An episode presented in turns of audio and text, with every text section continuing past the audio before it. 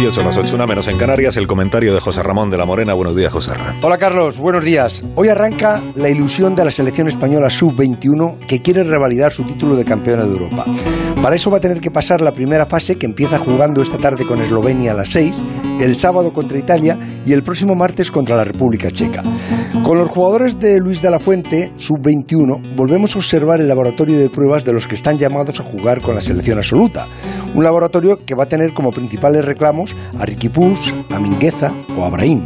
Esos son los más conocidos, pero vamos a tener que estar atentos también a jugadores como Cuenca, como Pozo, como Abel Ruiz, Cucurella o Puado, que ya brillan en sus equipos y que tienen calidad como para que estemos tranquilos.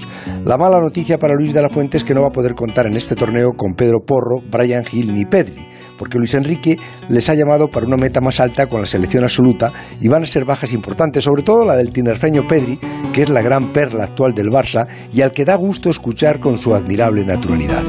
Cada torneo de los sub-21 es una nueva oportunidad para ver a nuestras estrellas del mañana. Es la generación de oro del fútbol español que tiene un peso fundamental en cada nueva jornada que llega para sustituirles, porque por el camino hemos buscado infinidad de talentos que teniendo un gran nivel luego no les ha alcanzado para igualarles. Desde hoy ponemos en marcha ese laboratorio de los sueños para ver si podemos convertirlos en realidad de las estrellas del mañana o la carroza se convierte en calabaza. Pero merece la pena soñar con ellos y sobre todo esperarles.